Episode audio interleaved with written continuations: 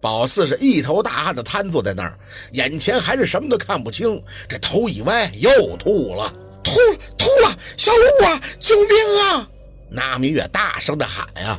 宝四听到有脚步声，急速的跑过来，随后就是身体一空，被人搂着上楼。徐叔，给陈医生打电话。是陆佩的声音。宝四闻到了他身上那消失许久的烟味儿，甜甜的，很清爽的味道。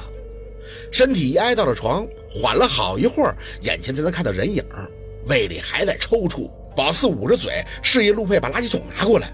陆佩略显忙乱的一递过来，那吐出来的全都是水儿。陆佩被宝四这样给吓坏了，手轻轻的拍着他的背：“怎么搞的？今天吃什么了？”宝四胡乱的摇头，没什么力气的看着他：“没事吐完了就舒服了。这几天总是吐吗？”他还在问。宝四虚弱的点点头：“，早上、中午可能是肠胃炎吧。嗨，你别担心我。”宝四的手突然被陆佩握紧，他回头看见跟过来的人。陈医生怎么还没到？催催！桂姨哦了一声，就退了出去。那明月绷着脸在旁边狐疑地看着宝四，也不知道在想着什么。陆佩仔细的看了宝四一会儿，却莫名的兴奋了，满是血丝的眼里突然就有了神采。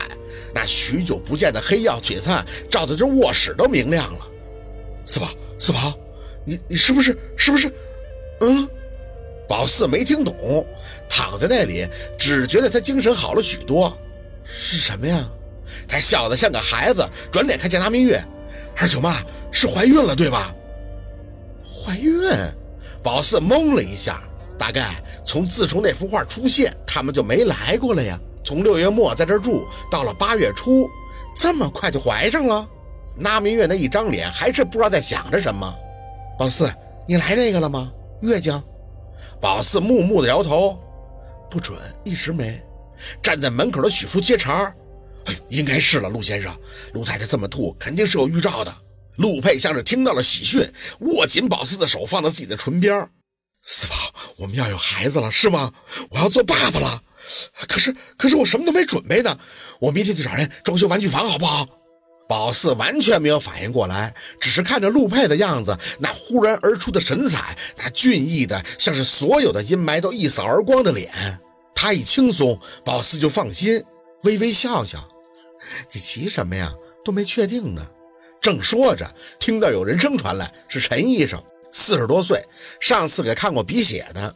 他拎着个医药箱直接过来，中西医结合，会号脉。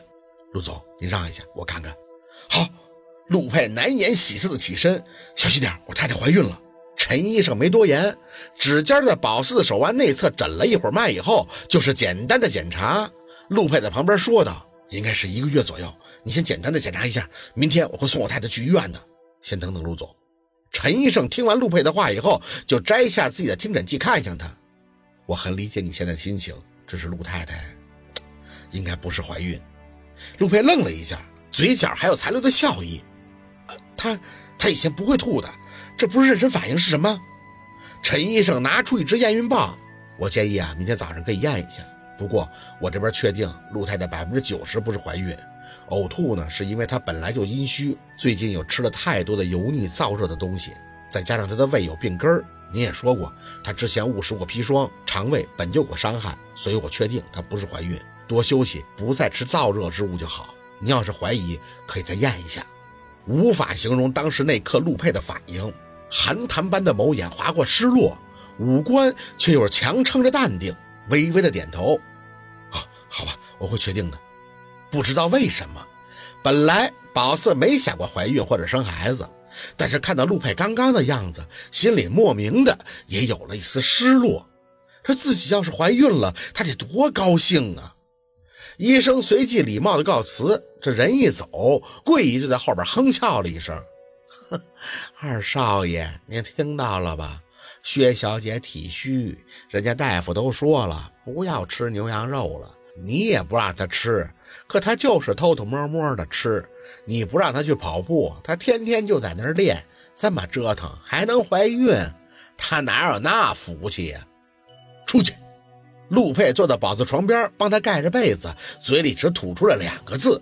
这桂姨抬脚刚要走，一直没吭声拿明月就扯住了她：“站那，你说谁没福气呢？我家宝四没福气，都是你给害的。你个乡下人，别太过分。拿明月瞪着他冷笑：“呵呵，我过分？你床头柜子的避孕药是怎么回事？难不成还是你吃的呀？你偷摸在我们家宝四的饭里边下避孕药，你就没怀好心？避孕药？”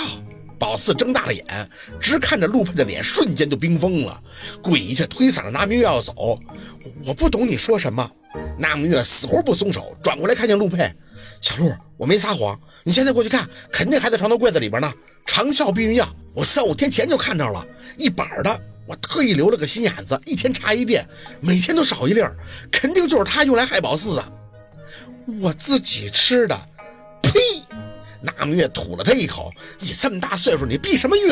早绝经了你！老妖婆子，你就是害我们家宝四，你个老变态！陆佩的眼层层蒙阴，腮帮子紧锁着，缓缓起身。桂姨一看他这样的，吓得不停的靠墙。二少爷，我没，我真是自己吃的那个不，我妈让你干的。陆佩的声音挂满了寒霜。桂姨白着脸低头不停的后靠。要不是大明月死抓着他，下一步大概就是想跑了。许叔，陆佩眼睛盯着桂姨，手就轻轻一抬。许叔会意，急匆的上楼，不多时就带着一板只剩几颗的药片下来了。陆总，的确是有。二少爷，那不是，是我自己吃的，真的。那明月用力的扯着他胳膊，得了吧你！我要不是为了搞明白你这名堂，我早就回去了。刚才我就觉得不对劲儿，都是女人，谁不知道这东西就会搞得月经紊乱？不停药就是不来月经，去医院一查都能看出来。你说不是你好使吗？桂姨却不看他，一双眼睛只惊恐无比的看向陆佩。二少爷，我这儿，带他先出去。许叔在门口点头，那明月死跟着桂姨不放，押解犯人一般的推搡着桂姨下楼。等着屋子一安静，陆佩就俯身帮宝四整理一下被子，这脸黑的厉害。你先休息，我去处理一下。宝四看着他周身人影的怒气，扯住他的手：“你是不是很想做爸爸？”见他身体顿住，宝四张了张嘴：“我身体不好，或许就算是没有避孕药也怀不上，那要怎么办呀？”虽然没有详细检查过，但陈医生那意思，宝四是听出来的。他太虚太阴，明明每天都照着三餐吃肉进补还运动，可这体重不长，嘿，反倒还下去了。他的气息一沉，回身就抱住了宝四。四宝，我只是自私的想和你有个生命共同体，这样你就会永远在我的身边了，你明白吗？好。今天的故事就到这里，感谢您的收听。喜欢听白，好故事更加精彩。